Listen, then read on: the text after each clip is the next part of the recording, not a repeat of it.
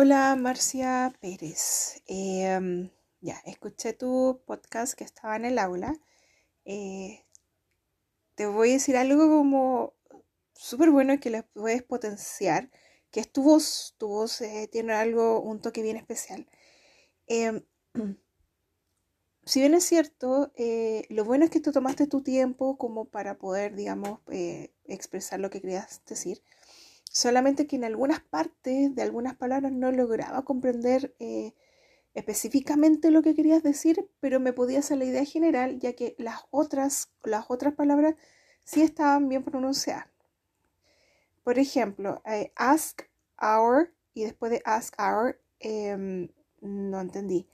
Make us feel, future, choice, serious, experience, career, um, area look for, public, first year. O digamos con algunas palabras que necesitas como eh, practicar un poquito más su pronunciación. Pero por ejemplo, antes de, la, antes de serious hay algo que eh, no comprendí. Antes de la palabra entre experience, experience y career, eh, una información que no logré comprender y el de choice. Antes de choice también.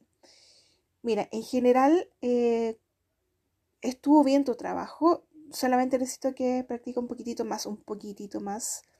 Eh, yo sé que lo hicieron, eh, que todos practicaron, pero si uno, yo sé que para la próxima va a ser mucho mejor y, va a ir mejorando a poco.